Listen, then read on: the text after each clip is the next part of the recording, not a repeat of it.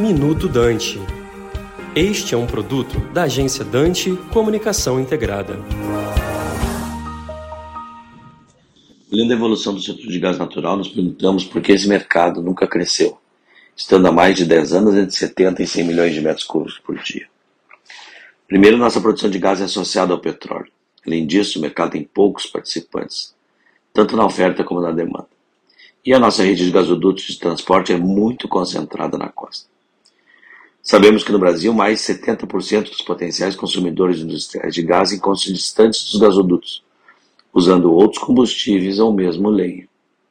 O gás que já vem do pré-sal pelas rotas 1 e 2 e no final de 24 pela rota 3 não será suficiente para atender essa demanda potencial, não chegando a ser uma nova oferta, pois vem substituindo o decréscimo de outras áreas. Com isso, o Brasil continua sendo um grande importador de derivados do gás natural, como fertilizantes básicos, metanol e intermediários químicos, com um déficit que alcança mais de 40 bilhões de dólares por ano. Como resolver isso? É uma tarefa hercúlea e de longo prazo.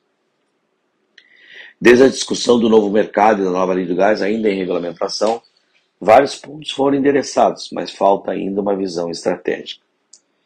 Necessitamos de um verdadeiro choque de oferta a semelhança dos movimentos que países como Estados Unidos e Argentina realizaram com gás não convencional.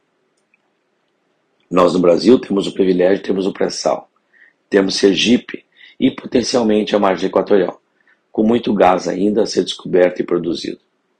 Se conseguirmos estruturar novas rotas de escoamento e otimizar a injeção de gás, já poderemos ter no final dessa década adicionais volumes de 70 a 80 milhões de metros cúbicos por dia.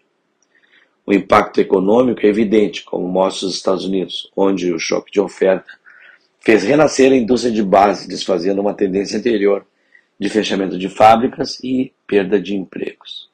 Nossa indústria de gás natural tem muito a crescer. Temos o mesmo consumo industrial de gás Argentina, com uma indústria cinco vezes menor. E comparando com os Estados Unidos, não passamos de 3% do consumo total de gás daquele país, muito longe da relação entre os PIBs, que é de 10%.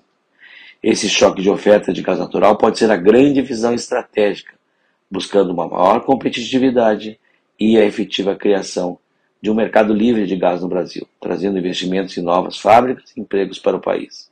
Aqui Marco Tavares, CEO da Gasbridge Comercializadora para o Minuto Dante. Você acabou de ouvir Minuto Dante, um produto da agência Dante Comunicação Integrada.